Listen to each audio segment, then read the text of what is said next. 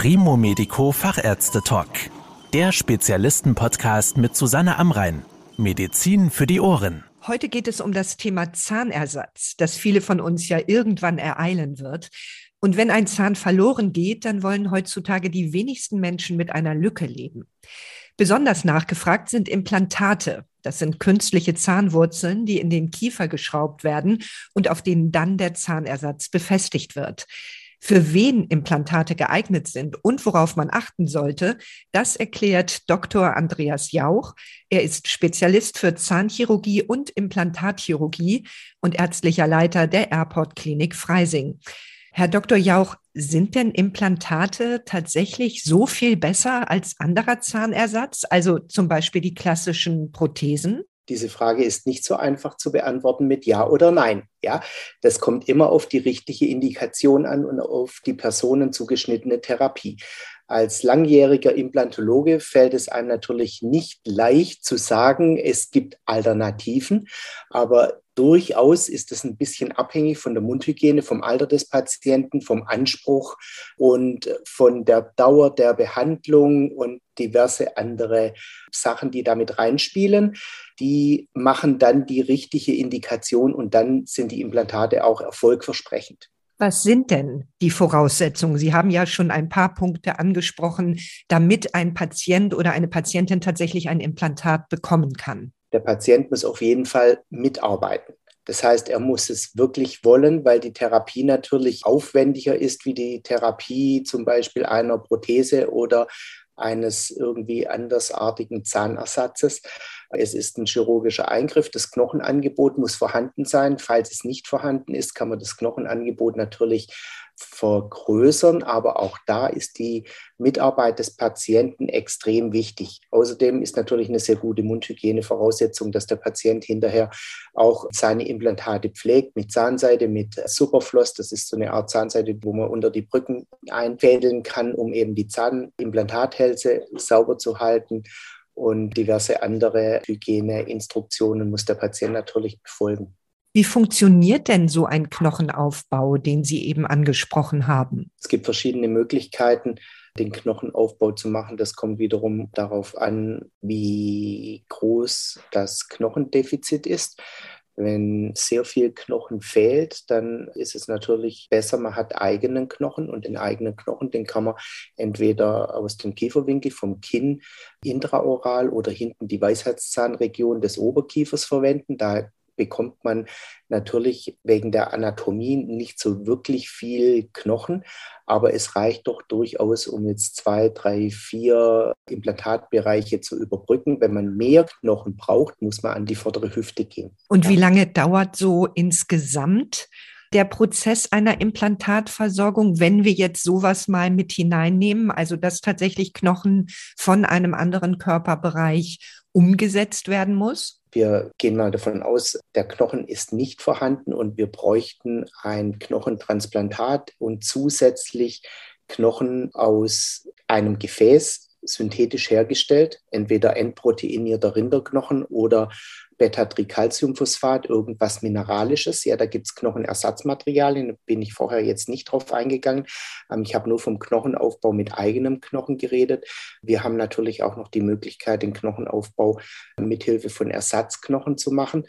Dieser Ersatzknochen wird bei uns mit Eigenblut vermischt das ist ein etwas aufwendigeres Verfahren, wo man Blut aus der Vene der Armbeuge entnimmt, dieses zentrifugiert und gerinnen lässt. Und damit kann man eigene Folien herstellen mit sehr, sehr viel Zellen, die reich an Substanzen sind, die Knochen wachsen lassen. Das wird mit dem Knochenersatzmaterial vermischt oder auch mit dem eigenen Knochen vermischt. Man kann auch eigenen Knochen mit Knochenersatzmaterial, mit diesem PRF, Plated Rich Plasma, verwenden. Das sind dann eben diese geronnenen Serumanteile, die dazu verwendet werden. Das gibt ein Sticky Bone, das heißt, es ist ein Knochen, der so richtig verhärtet ist, den man überall gut einbringen kann. Den kann man dann mit einem Titangitter zum Beispiel abdecken, sodass es nicht zusammenfällt in der Einheilphase, sondern dass es quasi als Platzhalter auf den Knochen aufgelegt wird. Und wenn man dieses alles so macht, dann ist es natürlich schon aufwendig. Dann braucht der Patient mindestens sechs, sieben, acht Monate Geduld, bis das alles eingeheilt ist. Entweder macht man die Implantate simultan oder man macht zunächst den Knochenaufbau, implantiert dann. Also im schlimmsten Fall dauert es acht Monate, im besten Fall mit Knochenaufbau drei bis vier Monate. Nun gibt es ja auch die Möglichkeit eines Schnellverfahrens, also neue Zähne an einem Tag. Wie funktioniert das denn? Es gibt Firmen, die haben Implantatsysteme entwickelt mit ausladenden Gewinden, die beim Einbringen in den Knochen primär stabil sind. Da muss man ein bestimmtes Drehmoment erreichen können. Wenn dieses Drehmoment erreicht wird und man diese speziellen Implantatsysteme verwendet, dann sind die zugelassen, um direkt den Zahn drauf zu machen, weil die in sich so stabil sind, dass der Körper keine Bewegung feststellt und die Osteoblasten in das Implantat trotzdem einwachsen können, obwohl es direkt versorgt wird. Wenn Sie jetzt mehrere Implantate haben und die gleichzeitig verblocken nach der Operation, zum Beispiel mit einem schon im Vorfeld hergestellten Zahnersatz, dann werden die in sich verblockt und heilen damit ein. Aber das ist etwas aufwendiger, weil da muss man dann im Vorfeld die Zähne schon herstellen lassen. Bei diesem Einzelzahnimplantat. Da kann ich hinterher das Provisorium machen, nachdem das Implantat gesetzt ist, kann ich das Einzelzahnprovisorium aus, aus Kunststoff herstellen und eingliedern. Wenn Sie jetzt mehrere Zähne haben und Sie haben entweder eine mehrgliedrige Brücke oder Sie haben einen kompletten Zahnersatz, dann müssen Sie den vorher so herstellen lassen, damit er natürlich, wenn er eingebracht ist, danach auch an der Position, wie es geplant ist, sich befindet und eingesetzt werden kann. Deswegen brauchen Sie mehrere computertomografische Aufnahmen im Vorfeld. Dann muss der Techniker diese Arbeit herstellen. Dann bekommen Sie eine Bohrschablone. Diese Bohrschablone wird intraoperativ eingesetzt und die Implantate werden genau an diese Positionen gesetzt, die im Vorfeld geplant sind, sodass die Prothese danach direkt eingegliedert werden kann. Also Sie sehen, es gibt viele verschiedene Möglichkeiten. Auch hier kann man nicht einfach nur mit so geht's die Frage beantworten, sondern Einzelzahnimplantat, Implantatbrücke, kompletter Zahnersatz sind unterschiedliche Vorgehensweisen. Findet dieses Einsetzen der Implantate in örtlicher Betäubung oder in Vollnarkose statt? Auch hier kommt es wieder darauf an, ob das ein Einzelzahnimplantat ist ohne Knochenaufbau. Das wird mit ordentlicher Betäubung eingebracht. Natürlich ist der Patient König und kann natürlich sich heraussuchen, ob er das in Vollnarkose gemacht haben will. Also wenn er dementsprechend ein Angstpatient ist, würden wir auch Einzelzahnimplantate in Vollnarkose machen.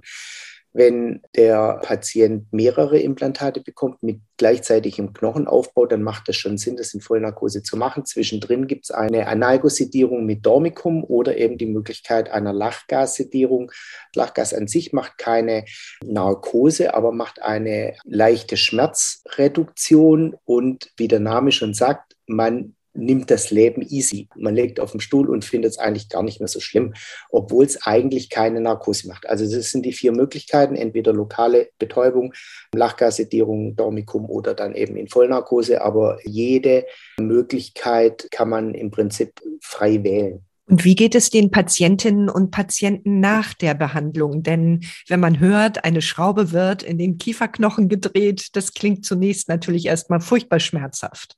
Der Knochen selber verfügt über keine Schmerzrezeptoren. Von daher ist das Reindrehen der Schraube in den Knochen sowieso schmerzfrei. Aber wir müssen natürlich zum Knochen hin und die Knochenhaut hat sehr viele Schmerzrezeptoren und auch die Schleimhaut. Und natürlich muss man deswegen eine Anästhesie machen, in irgendeiner Weise halt, Vollnarkose, Lokalanästhesie, wie auch immer. Postoperativ ist der Wundschmerz abhängig von der Ausdehnung der Operation, wie traumatisch ist die Operation, wie lange ging die Operation. Deswegen sind wir immer sehr darauf bedacht, so schonend wie möglich zu operieren. Das heißt, wir gucken, dass wir wenig traumatisch operieren, dass wir die OP-Zeit in Grenzen halten und wir spritzen auch den Patienten Cortison lokal sodass eben eine postoperative Wundschwellung nicht auftritt, weil die Schwellung macht gleichzeitig dann eben diesen Entzündungsstatus, der dann auch Schmerzen bereitet. Also ohne Schwellung weniger Beschwerden. Und wie lange dauert es, bis die Patientinnen und Patienten wieder normal essen können? Die Patienten können nach der lokalen Betäubung, wenn die nachgelassen hat, die Lippenanteile und die Zungenanteile wieder sensibel sind, können sie weiche Kost essen von Anfang an. Die Wunden werden dicht vernäht, da bleibt in der Regel nichts offen, sodass mit weicher Kost eigentlich das Essen direkt drei bis vier Stunden nach der Operation wieder möglich ist. Gibt es denn Komplikationen oder auch Risiken, die Patienten wissen sollten, bevor sie sich für eine Implantatversorgung entscheiden? Wenn die Indikation stimmt, dann gibt es keine Komplikationen außer einem sehr seltenen Implantatverlust in der Einheilungsphase. Das Risiko wäre größer bei schlechter Mundhygiene und bei Rauchen und wenn der Patient einen Diabetes mellitus hat. Aber ansonsten gibt es eigentlich, wenn man chirurgische Grundkenntnisse beachtet, keine Komplikationen. Gibt es denn auch bei Implantaten bessere oder schlechtere Materialien? Also bei Implantaten gibt es zwei verschiedene Möglichkeiten, Materialien zu wählen, entweder ein Titanimplantat oder Metallkeramikimplantat. Die Metallkeramikimplantate sind bruchgefährdeter als die Titanimplantate, aber haben durchaus in der ästhetisch sichtbaren Front zum Beispiel Vorteile, weil die Schleimhaut besser anwächst beziehungsweise reizloser verwächst und kein Metall durch die Schleimhaut durchscheinen kann, sondern der Hals des Keramikimplantates ist weiß und deswegen kann man da bessere ästhetische Ergebnisse erzielen. Titanimplantate haben einen Vorteil, weil sie schon länger benutzt werden. Die ganzen Studien, die basieren auf viel, viel größeren Zeitraum und die Titanimplantate haben sich im Endeffekt bewährt. Man muss halt mit der Indikation bei den Keramikimplantaten sehr zurückhaltend sein und kann die nicht in jeder Region und bei jedem Patienten verwenden. Wie lange halten denn Implantate, die einmal gesetzt wurden? Seit 1972 gibt es Implantate. Am Anfang hat man angefangen mit Keramikimplantaten. Das waren aber noch keine metallkeramischen. Die sind gebrochen. Ich will damit sagen, es gibt schon sehr, sehr viele und sehr, sehr lange Studien über Implantate. Und es ist so, dass wenn das Implantat im ersten Jahr eingeheilt ist, gibt es eigentlich nach oben keine Grenzen. Wenn die Implantate zu Verlust gehen, dann aus mangelnder Mundhygiene, wenn der Patient sie nicht richtig pflegt. Wenn aber alle guten Voraussetzungen erfüllt sind, dann ist die Lebensdauer nach oben offen, wenn das Implantat im ersten Jahr eingeheilt ist. Also kein Diabetes, keine Raucher. Die Einheil Wahrscheinlichkeit bei Titanimplantaten ist über 90 Prozent im ersten Jahr und für Keramikimplantate ist sie leicht unter 90 Prozent. Müssen denn Implantate komplett selbst bezahlt werden oder gibt es da auch Zuschüsse von den Krankenkassen? Implantate sind reine Privatleistungen, müssen leider von den Patienten in der Regel selber bezahlt werden. Der Zahnersatz auf die Implantate wird von der gesetzlichen Krankenkasse bezuschusst. Im Ausnahmefall bei großen Kieferdefekten durch Unfall oder Tumoren kann es sein, dass die gesetzliche Krankenkasse sich daran beteiligt. Sie muss es aber nicht. Das wird im Einzelfall individuell entschieden. Und wie finden Patientinnen und Patienten nun einen guten Implantologen? Denn die Berufsbezeichnung ist ja nicht geschützt. Wer implantieren kann und sich das zutraut, darf sich heutzutage leider Implantologe nennen. Und es ist schwierig, einen guten Implantologen zu finden. Ich persönlich würde zunächst regional über diverse Portale mir Informationen einholen, gegebenenfalls nach Implantologie suchen und den Implantologen dann zu einer ersten Kontaktaufnahme aufsuchen und dann entscheiden, ob ich diesem Implantologen das Vertrauen schenken kann. Vielen Dank für Ihre Erklärungen, Herr Dr. Jauch. Das war der Primo Medico Fachärzte Talk. Danke, dass Sie zugehört haben. Mehr Informationen rund um das Thema Gesundheit und medizinische Spezialisten finden Sie auf primomedico.com. Bis zum nächsten Mal, wenn es wieder heißt Medizin für die Ohren.